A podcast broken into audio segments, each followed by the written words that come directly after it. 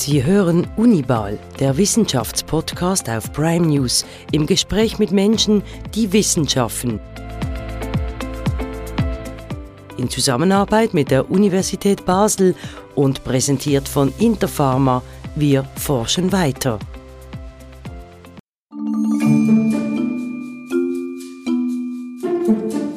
Können Sie sich erinnern, wo Sie heute vor zehn Jahren waren, was Sie an exakt jenem Tag gegessen haben, wen Sie getroffen haben, ob die Sonne schien oder ob es geregnet hat? Wahrscheinlich nicht. Es gibt jedoch ganz wenige Menschen auf der Welt, die können das. Diese Leute erinnern sich praktisch an jede Sekunde, die sie durchlebt haben. Dieses äußerst seltene Phänomen heißt Highly Superior Autobiographical Memory. Auf Deutsch also etwa extrem ausgeprägtes autobiografisches Gedächtnis.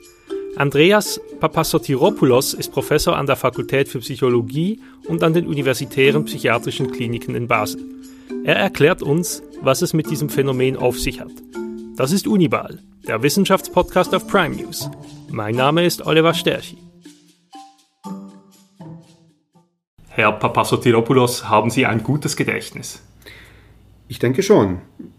Ich denke, wenn Sie mich mit der allgemeinen Bevölkerung vergleichen, da werde ich durchschnittlich, vielleicht hier und da leicht überdurchschnittlich äh, die Gedächtnistests äh, absolvieren.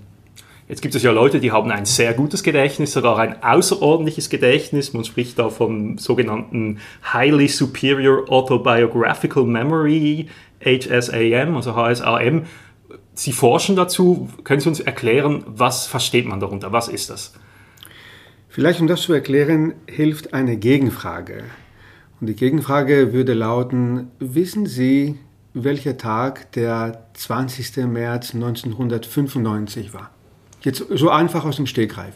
Da war ich zwei Jahre alt, da kann ich mich nicht wirklich mhm. erinnern. Äh, okay, würden Sie es meinen, stellen Sie sich vor, Sie wären damals 14, könnten Sie sich vielleicht daran erinnern? Nein, also, also kaum. Ich glaube kaum. Also ich kann Ihnen sagen, der 20.03.95 war ein Montag. Äh, das schon mal allein, das sofort zu wissen aus dem Stegreif, ist etwas Außergewöhnliches, aber jetzt nicht Extremes.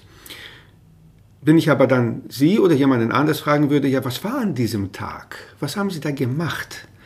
Vielleicht würde der eine oder andere sagen, ja, wissen Sie, das war der Tag, an dem der Anschlag in der Tokio U-Bahn ja. stattgefunden hat wenn man das so gut weiß, dann ist das schon wirklich sehr, sehr außergewöhnlich. Aber stellen Sie sich vor, Sie wären in der Lage, nicht nur mir zu sagen, das ist ein Montag gewesen, und das war damals der Tag, wo der Anschlag stattgefunden hat, sondern, ach ja, und damals, das war, das Wetter war eher so ein bisschen, wir hatten Schneeregen hier in Basel. Und damals bin ich mit meinem Vater, habe ich einen Spaziergang gemacht und wir haben in der Bytes XY haben wir eine Pause gemacht und wir haben Zwiebelsuppe gegessen. Mhm. So detailliert. So detailliert und zwar nicht nur detailliert, sondern aus dem Stegreif, ohne dass sie wirklich überlegen müssen. Einfach die Gedächtnisinhalte kommen so richtig, fast unaufgefordert. Das sprudelt. Das sprudelt. Mhm. Das ist natürlich eine außergewöhnliche Fähigkeit. Äh, das ist ein extrem gutes Gedächtnis und vor allen Dingen, es ist autobiografisches Gedächtnis. Mhm. Und da vielleicht ist wichtig, was ist autobiografisches Gedächtnis? Wissen Sie, wenn ich jetzt anfangen würde, Ihnen zu erläutern, was ist Gedächtnis überhaupt, äh, allein das Gedächtnis zu definieren, das dauert sehr, sehr lange.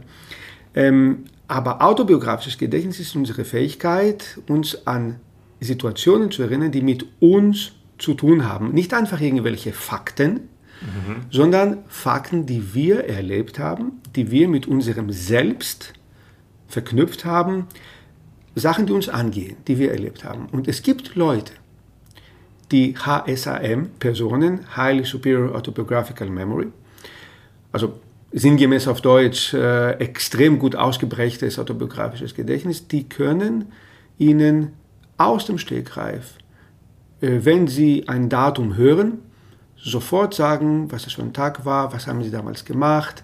Den ganzen Kontext können Sie Ähm, auch, auch, Emotionen oder Gerüche, Sinneswahrnehmungen? Teilweise auch Sinneswahrnehmungen, teilweise Gerüche, Emotionen sowieso. Mhm. Da, vielleicht kommen wir später dazu, dass sie wichtig sind.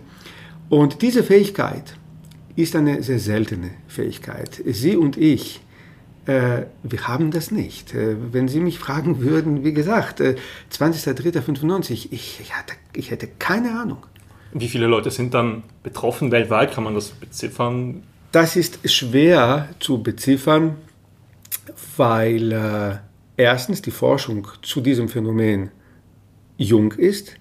Zweitens, weil es tatsächlich eine extreme Form des Gedächtnisses ist, die sicherlich sehr selten ist. Man geht davon aus, aber das sind Schätzungen, dass eine Person zu 100.000 oder zu einer Million von dieser Fähigkeit sagen wir es mal so, betroffen ist.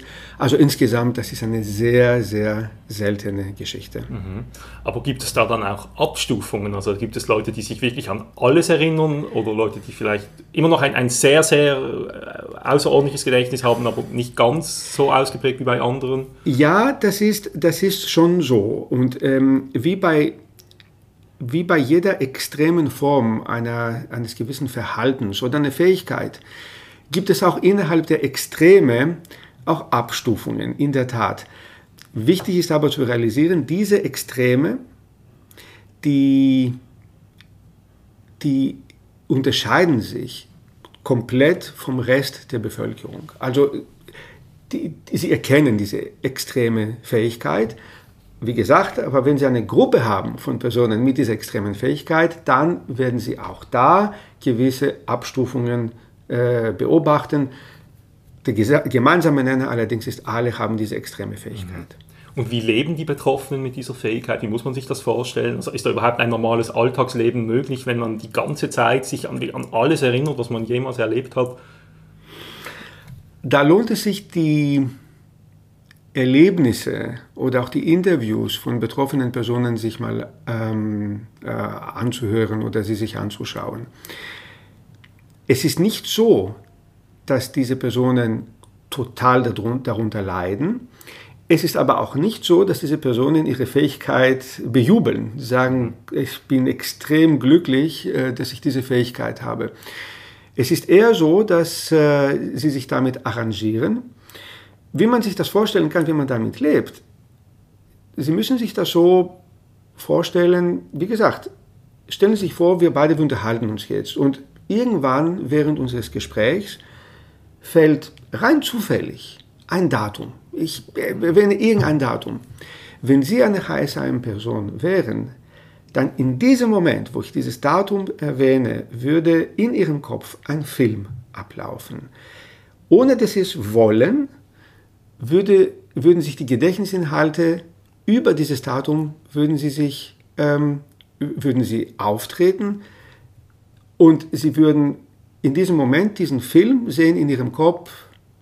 Der andere natürlich stellen sich vor, ich bin ihr Gesprächspartner, ich rede mit ihnen weiter, aber in diesem Moment sind sie beschäftigt mit dem Abruf dieser Gedächtnisinhalte.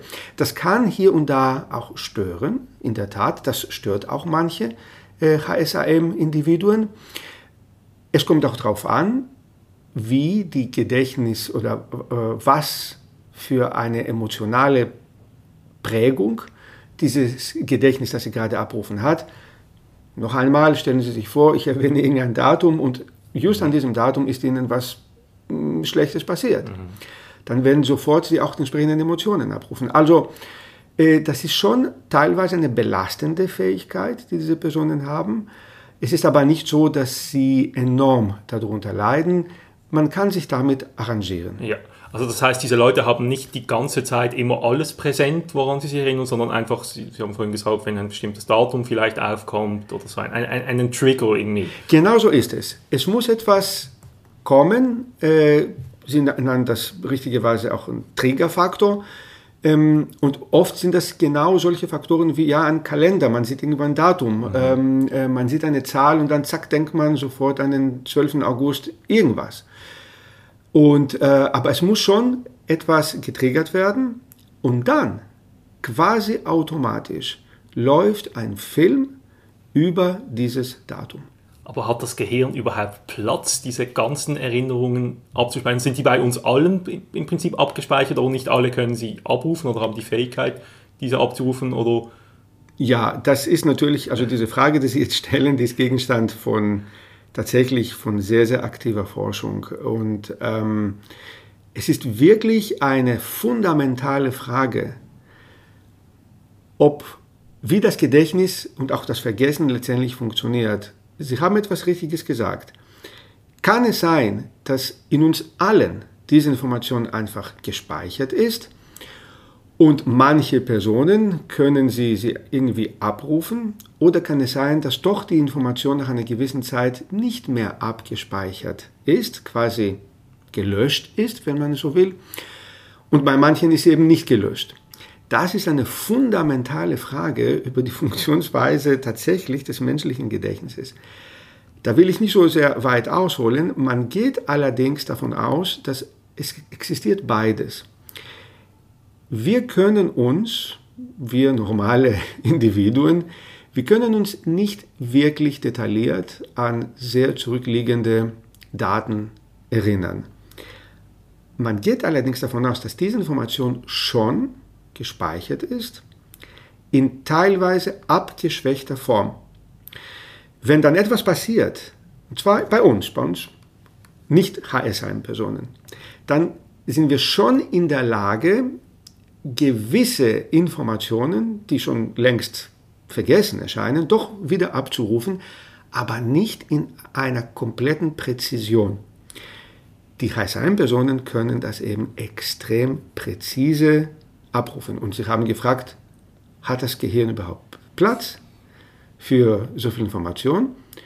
Ja, offensichtlich schon. Mhm. Wir kommen vielleicht später noch zur Funktionsweise des Gedächtnisses. Vielleicht als Abschluss zu diesem ersten Block, weiß man denn, woher das kommt, dieses HSM? Also ist das irgendwie genetisch bedingt? Bei, bei wem tritt es auf? In, in, welchem Lebensalter tritt es auf? Also haben das die Leute schon von, von, quasi von ihrer Geburt an oder kommt das erst, mhm. im Verlauf der Zeit? Also zunächst einmal vielleicht hilft auch zu erklären, was Heisheim nicht ist. Ähm, es ist sehr wichtig zu realisieren, dass Heisheim eine Fähigkeit ist, die sich strikt auf das autobiografische Gedächtnis bezieht. Es ist nicht so, dass äh, diese Personen die extrem gute Memorizer sind. Mhm. Zum Beispiel, es gibt Personen, die sind in der Lage, eine schier endlose äh, Anzahl an Ziffern mhm. sich äh, zu merken und dann sie wieder abzurufen oder ein Buch komplett verbatim sozusagen eins zu eins wiederzugeben. Das ist HSM nicht. Mhm. Äh, HSM hat nichts mit solchen auch mnemonischen auch Tricks zu tun. HSM ist einfach da. Und jetzt, das ist wichtig, das zu erläutern und dass ich das sage, weil dann stellt sich die Frage, naja, woher kommt das dann, wenn es einfach da ist? Was sind die Ursachen? Es ist Gegenstand jetzt der Forschung und vielleicht auch ein wenig spekulativ, aber momentan denk, geht man davon aus, dass HSAM eine, wenn Sie so wollen, Entwicklungsstörung oder Variation des Gehirns ist. Sie wissen, das Gehirn entwickelt sich in utero, wenn wir dann geboren werden, sehr stark bis hin zum 18., 19. Lebensjahr entwickelt sich das Gehirn. Und irgendwann gibt es äh, wichtige Zeitpunkte der neuronalen Entwicklung, wo verschiedene Hirnregionen miteinander verbunden werden, okay. verdrahtet werden, wenn Sie so wollen. Man geht davon aus, dass bei HSAM irgendwann im Rahmen der neuronalen Entwicklung gewisse Hirnregionen stärker miteinander verdrahtet sind, verknüpft werden und äh, so dass irgendwann diese Fähigkeit evident wird, dass man HSAM hat. HSAM entwickelt man, zumindest die Personen werden sich ihrer Fähigkeit bewusst, etwa um die Pubertät herum. Das ist so plus, mhm. minus. Da die meisten berichten, während der Pubertät fingen sie an, sich ihrer Fähigkeit bewusst zu werden. Also offensichtlich, das scheint da in dieser kritischen Phase, übrigens Pubertät ist eine sehr kritische Phase der neuronalen Entwicklung, scheint da irgendetwas zu passieren, das in sehr seltenen Fällen zu Alzheimer führt. Jetzt zu den wirklichen Ursachen, warum kommt es zu dieser, ich will nicht wirklich Störung der neuronalen Entwicklung, sagen wir zu dieser äh, Variation der neuronalen Entwicklung. Warum kommt es dazu? Ich glaube, das sind zwei Faktoren wichtig. Das eine sind vielleicht, aber das weiß man nicht, genetische Faktoren, sehr seltene genetische Faktoren. Das zweite sind Umweltfaktoren. Hm. Das heißt, die meisten HSM-Personen, die erzählen, irgendwann ist da etwas passiert. Ich zitiere die erste Person, die mit HSM beschrieben wurde, Jill Price, und die hat gesagt, es war für sie ein massiv traumatisches Ereignis, dass sie damals, als sie in der, am Anfang der Pubertät war, ihre Familie zügeln musste von der Ostküste der USA, wo sie sich extrem wohl gefühlt hat, wohl in die Westküste. Das, da fühlte sie sich verloren und da fing sie an, quasi in der Vergangenheit zu leben. Äh, sie wollte ihre Erinnerungen äh, behalten, beibehalten an ihre Freunde in der Ostküste etc. etc.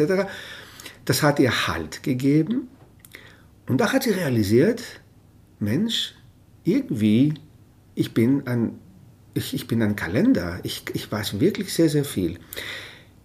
Es ist sehr spekulativ zu fragen, sich zu fragen, was, wäre diese Fähigkeit bei Jill Price aufgetreten, wenn sie diesen, dieses eher so leichte psychologische Trauma nicht erlebt hätte, quasi von der Ostküste in die Westküste. Aha. Wäre das überhaupt ausgelöst? Das weiß man nicht. Gut, wir verlassen das Feld äh, HSAM und wenden uns unserem nächsten Themenblock zu. Erinnern und Vergessen gehören zum menschlichen Alltag. Termine, Passwörter, Abmachungen. Das Gehirn ist ständig gefordert, gespeicherte Eindrücke und Informationen abzurufen. Das klappt nicht immer gleich gut. Manche Menschen sind vergesslicher als andere. Doch warum ist das so?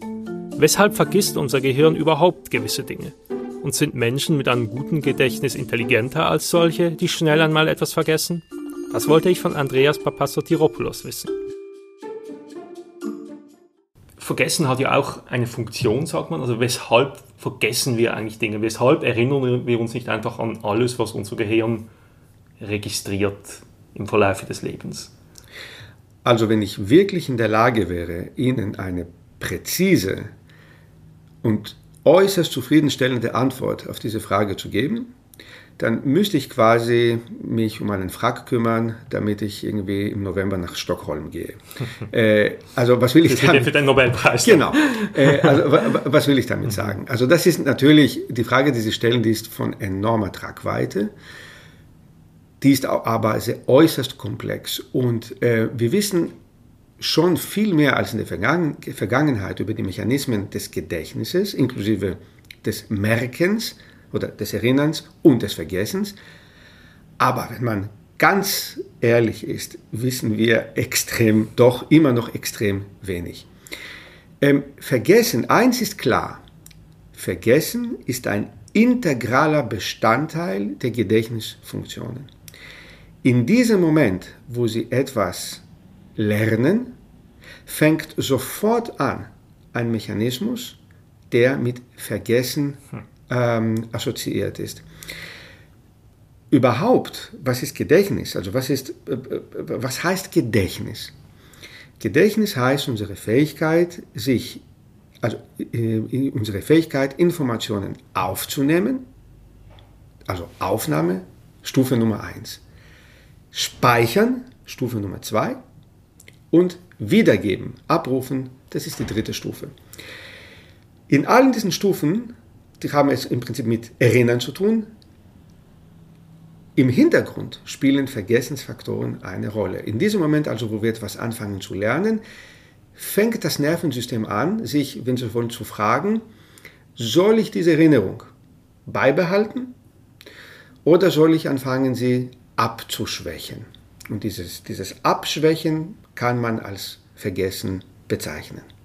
das heißt, man vergisst, also wenn ich das jetzt richtig verstehe, der, Vergess, der, der Prozess des Vergessens ist irgendwo durch ein gesteuerter Prozess. Also es ist nicht so, dass man einfach Dinge vergisst, jetzt zum Beispiel länger zurückliegen, dass es eine temporale, eine zeitliche Komponente hat.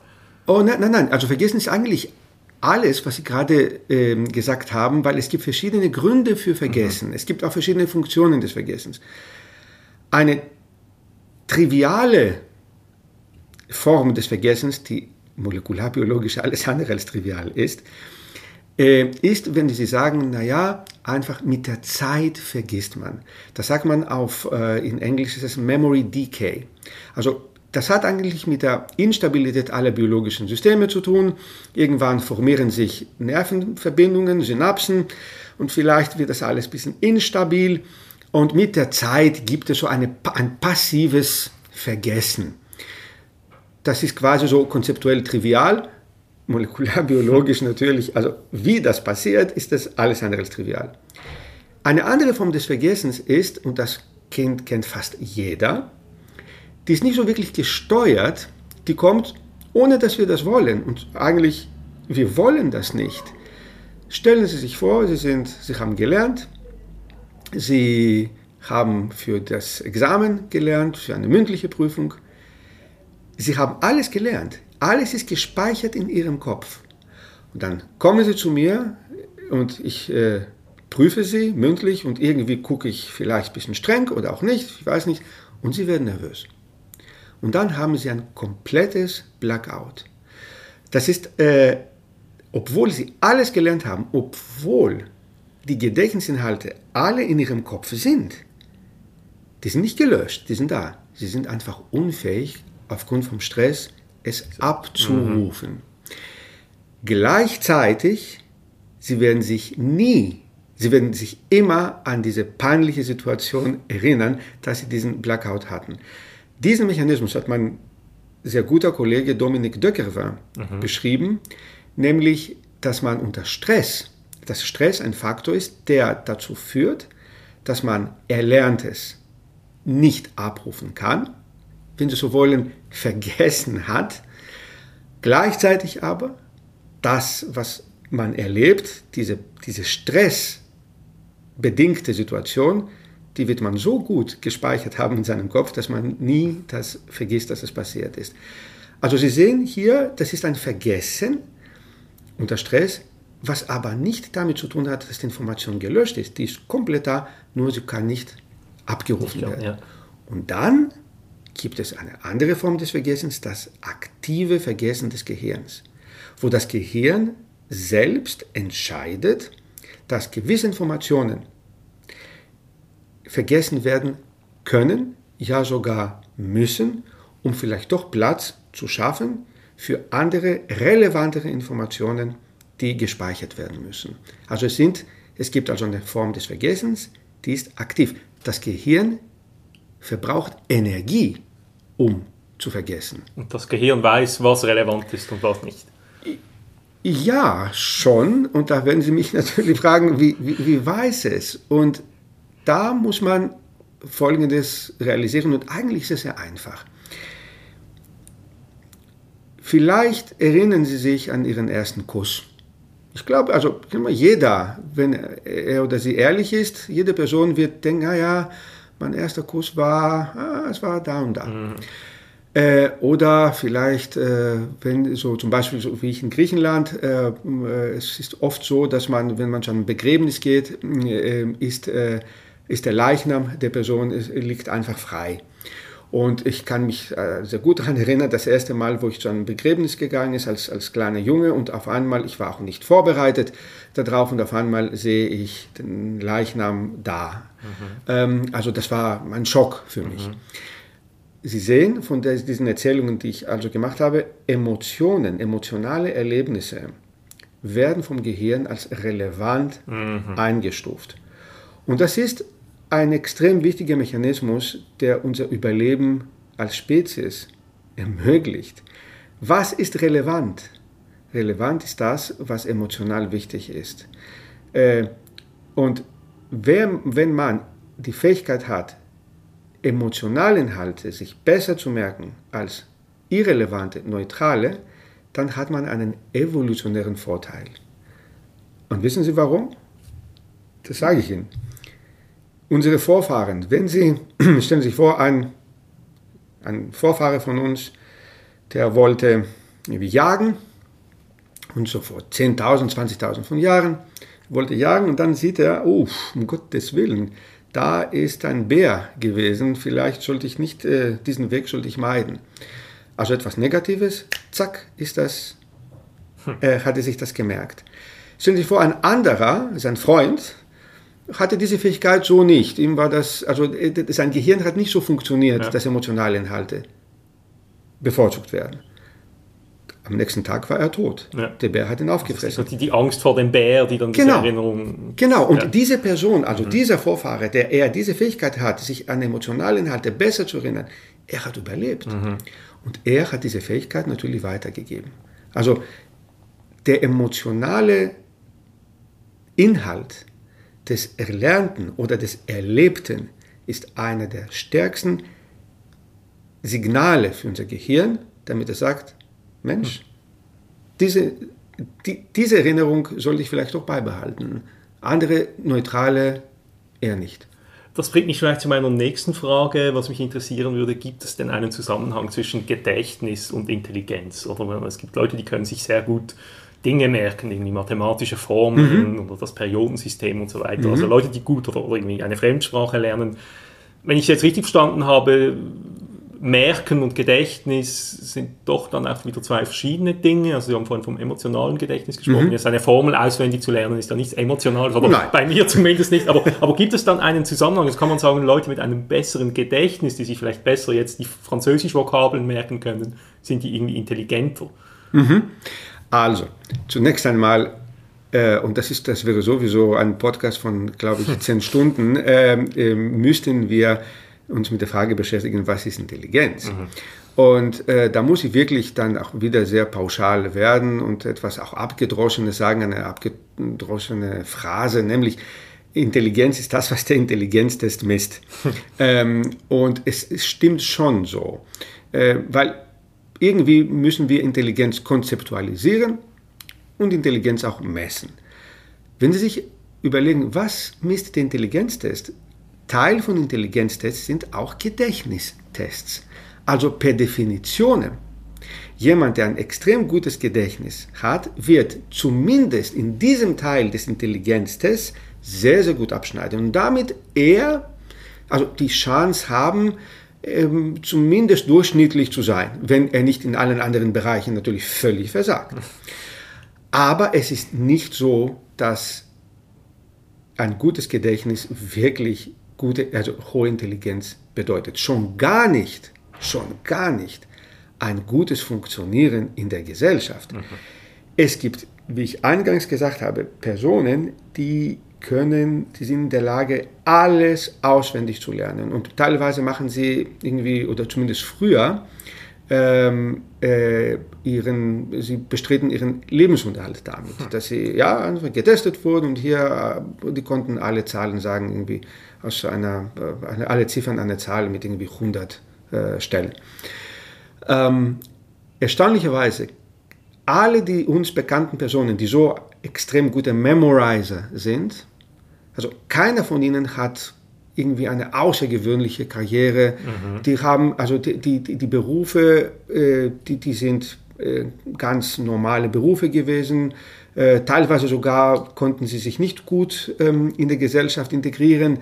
Ähm, also da sehen Sie schon Gedächtnis und Intelligenz schon gar und geschweige denn funktionieren in der Gesellschaft, sind zwei verschiedene okay, Das sind dann keine künstlerischen oder wissenschaftlichen Genies. Nein, nein, überhaupt nicht. Und eben, äh, sie müssen auch, sie müssen auch nicht kein guter Memorizer sein oder kein super, kein super Gedächtnis haben, äh, um wirklich top zu sein, zum Beispiel in, in Kunst sowieso nicht, aber auch in, auch in der Mathematik, äh, in Physik.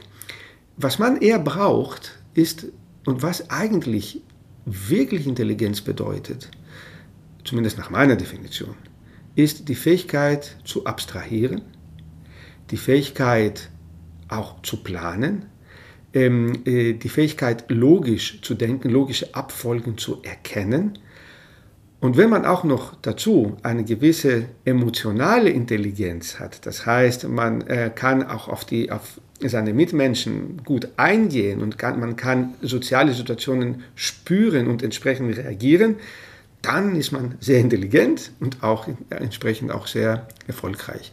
Das heißt also, das Gedächtnis ist zwar ein Teil der Intelligenz, es äh, ist aber kein Freifahrtschein für Erfolg und auch kein Freifahrtschein für irgendwie außergewöhnliche Intelligenz, überhaupt nicht. Gut, wir belassen es dabei und widmen uns vielleicht noch in einem nächsten Blog Ihrer eigenen Forschung und was Sie gerade arbeiten. Andreas Papasotiropoulos, der ursprünglich aus Griechenland stammt, forscht seit 2007 als Full Professor an der Universität Basel. In seiner Arbeit untersucht er die molekularen Grundlagen des menschlichen Gedächtnisses. Wie er das genau anstellt und welche Erkenntnisse er sich von seiner Forschung verspricht, erzählt er uns im Gespräch. Können Sie uns vielleicht erklären, an was Sie gerade arbeiten? Was ist Ihre Forschung im Zusammenhang mit äh, Gedächtnis, Erinnern, HSIM? Meine Forschung im Zusammenhang mit Gedächtnis hat angefangen schon vor einiger Zeit. In dieser Form, wie ich jetzt die Forschung betreibe, hat sie angefangen etwa kurz nach 2000, wo ich das große Glück hatte, meinen Kollegen Dominik Döckerver kennenzulernen. Damals auch hier an der Uni Basel? Genau, der auch an der Uni Basel ist Professor für kognitive Neurowissenschaften. Und da haben wir uns kennengelernt in Zürich. Und dann äh, haben wir uns irgendwann die Frage gestellt, äh, es gibt einiges, was bekannt war zu dieser Zeit über Moleküle, die mit äh, pathologischem Gedächtnis zu tun hatten, mit Gedächtnisstörungen, mhm. vor allen Dingen mit äh, der Alzheimerschen Erkrankung. Und da ist uns aufgefallen, Mensch, es gibt aber nichts bekannt über Moleküle, die wichtig sind für das normale, für das physiologische Gedächtnis. In anderen Worten, man wusste einiges über die Krankheiten des menschlichen Gedächtnisses, aber nichts über die Funktionsweise des normalen physiologischen menschlichen Gedächtnisses. Und da haben wir uns tatsächlich, wir beide, jeder mit verschiedenen äh, Schwerpunkten, uns, wir haben uns dieser Frage gewidmet. Letztendlich geht es in dieser Forschung darum, Moleküle oder auch Hirnsignaturen, also Aktivitätsmuster, des, am Menschen zu entdecken, die mit Gedächtnisfunktionen korrelieren oder die sogar Gedächtnisfunktionen erklären. Es geht ganz grob um die, über, um die Mechanismen des menschlichen Gedächtnisses. Äh, wie gehen wir an diese Frage heran? Äh, wie gesagt, vor allen Dingen unser, unser Modellorganismus, wenn Sie so wollen, ist der Mensch. Und da gibt es verschiedene Herangehensweisen, wir testen große Populationen von Personen, wir testen ihre Gedächtnisfähigkeiten mit spezifischen Testverfahren. Mhm.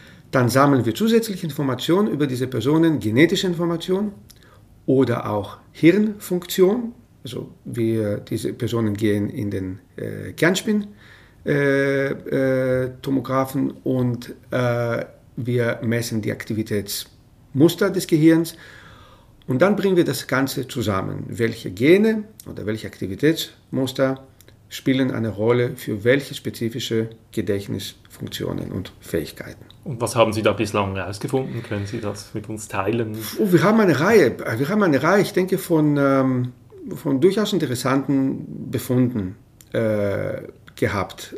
Zum ersten, wir waren die, wir gehören eigentlich zu den allerersten, die Gene beschrieben haben, menschliche Gene, die offensichtlich sehr wichtig sind für menschliche Gedächtnisfunktionen. Äh, jetzt, wo man einmal, ein, einmal diese Gene kennt, kann man, kann jeder Molekularbiologe oder Biologin ins, ins, Labor gehen und schauen, ja, warum ist das so auf, auf, auf zellulärer, auf hm. mikroskopischer Ebene.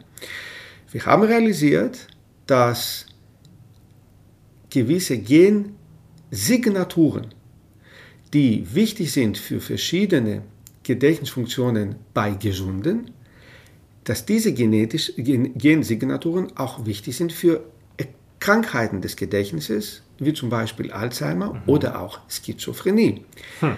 Und das ist sehr wichtig, weil da sehen Sie sofort das translationale Potenzial. Nämlich, wenn ich Ihnen sage, die und die Gene sind wichtig für das menschliche Gedächtnis, aber auch für Erkrankungen des menschlichen Gedächtnisses wie Schizophrenie, dann ergeben sich vielleicht doch Möglichkeiten, durch dieses Wissen Medikamente zu identifizieren, mhm. die an diesen Genprodukten andocken und vielleicht doch äh, die gestörten Gedächtnisfunktionen wieder verbessern. Also kann man jetzt überspitzt sagen, ähm, das Potenzial Ihrer Forschung wäre unter anderem, vielleicht Alzheimer irgendwann also äh, ja, heilen kann. Oder? Also heilen sowieso nicht. Ich denke, aber, ich wäre aber, aber äh, oder ja, behandeln. also ich wäre genau das machen wir. Und übrigens, while we speak, ist es wirklich so, dass wir aufgrund unserer genetischen Befunde eine, ein Medikament ähm, ähm, äh, wir haben realisiert, dass es ein Medikament gibt, dass es bereits, das existiert bereits mhm. und das hat so ein Profil, dass es eigentlich, wenn man unsere genetischen Befunde sieht, sehr gut passen würde zu Gedächtnisstörungen bei Schizophrenie. Huh. Und jetzt testen wir dieses Medikament tatsächlich. Wir schauen, wenn wir dieses Medikament geben, verbessert es die Gedächtnisfunktionen, ja oder nein. Also wir arbeiten wirklich am, an der Translation der genetischen Befunde bis hin in die Klinik. Und Sie haben es gesagt, welche sind unsere Target- oder Zielerkrankungen, die uns interessieren? Das sind Erkrankungen, die tatsächlich mit Störungen der Gedächtnisfunktion zu tun haben. Das eine ist der Morbus Alzheimer, aber auch andere klassische psychiatrische Erkrankungen wie die Schizophrenie. Schizophrenie ist eine Erkrankung, die mit einer Störung des Kurzzeitgedächtnisses einhergeht. Und äh, das ist momentan das, was uns wirklich ähm, ja, Tag ein, Tag aus beschäftigt. Und dann gibt es das Heisheim-Projekt. Das ist natürlich ein. Genau, das läuft parallel oder? Ja, das läuft parallel und das ist ein, dieses Projekt ist natürlich von, wenn ich es mal so sagen darf, von ganz anderem Kaliber, weil äh, zwar es ist viel schwieriger zu erforschen, weil, weil es wenig Betroffene gibt. Genau, ja. weil die aufgrund der Seltenheit. Dennoch, stellen Sie sich vor, es würde uns gelingen, zumindest ein Teil dieser HSAM-Fähigkeit biologisch zu erklären. Also wenn wir tatsächlich biologische Korrelate finden könnten, dieser enorm ausgeprägten Fähigkeit des Nicht-Vergessen-Könnens, weil das ist eigentlich Alzheimer, nicht vergessen können. Wenn wir, wenn wir da erfolgreich wären, diese Befunde würden natürlich ein ganzes Kapitel eröffnen von Downstream-Experimenten, die möglich sind, um diesem Phänomen nicht nur auf die Spur zu äh, kommen, sondern um vielleicht Substanzen zu identifizieren, die das Vergessen hemmen. Und der Einsatzbereich solcher Substanzen ist natürlich Evidenz. Morbus Alzheimer, ja. andere neuropsychiatrische Erkrankungen etc. etc.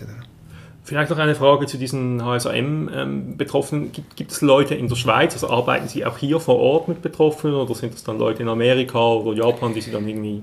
Wir haben vor einigen Jahren äh, einen Aufruf gehabt, ähm, weil wir wollten auch hier in der Schweiz äh, HSAM-Personen identifizieren.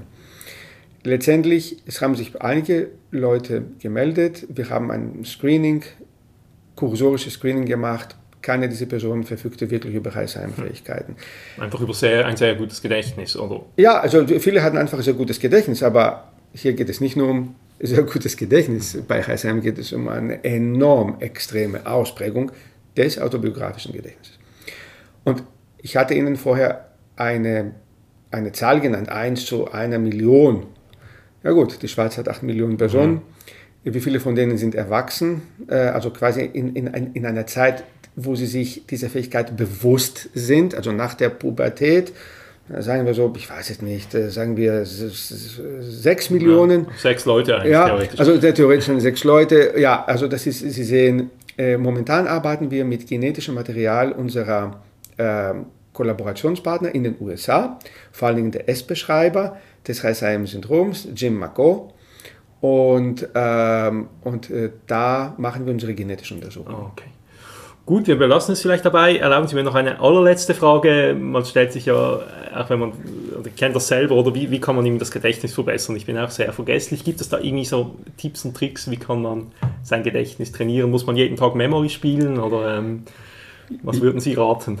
Also, das, äh, ich, ich gebe Ihnen einen Ratschlag, der mag trivial sich anhören, ist er aber nicht, vor allen Dingen ist er neurowissenschaftlich begründet. Gehen Sie so viel Sie können an die frische Luft, hm. machen Sie aerobes Training, Betonung auf aerob, wo Sie auch dabei verschiedene sensorische Inputs haben. Das heißt, äh, am besten draußen in die frische Luft, wo Sie Leute sehen, äh, vielleicht joggen oder rudern mhm. oder Tennis spielen äh, oder wie auch immer. Das ist das Beste, was Sie machen können für Ihr Gehirn, damit es die Fähigkeit aufrecht erhält, das Erlernte gut abzuspeichern. Also Sport im Freien ist nicht nur gesund, sondern auch gut fürs Gedächtnis. Sport im Freien ist, und das hat ein Kollege von mir hier, der Sportwissenschaften, gesagt, wenn Sport eine Pille, ein Medikament wäre, wäre es der absolute Blockbuster. Hm. Der Punkt, wie mit allen Medikamenten, denn es mit allen Medikamenten gibt, man muss einfach das Medikament halt nehmen. Das heißt, man muss Sport treiben und äh, Sport ist auch für das Gedächtnis extrem wichtig. Gut, wir nehmen uns das zu Herzen und beenden das Gespräch an diesem Punkt. Herr Papassatiopoulos, vielen herzlichen Dank, es war wirklich sehr interessant. Ich habe mich gefreut, dass Sie da waren. Ich danke Ihnen, vielen Dank. Das war Unibal, der Wissenschaftspodcast auf Prime News. Wenn euch dieses Format gefallen hat, dann abonniert es doch auf allen Kanälen. Ihr findet uns unter anderem auf Spotify oder Apple Podcasts. Vielen Dank und bis zum nächsten Mal. Sie hören Unibal, der Wissenschaftspodcast auf Prime News, im Gespräch mit Menschen, die Wissenschaften. In Zusammenarbeit mit der Universität Basel und präsentiert von Interpharma, wir forschen weiter.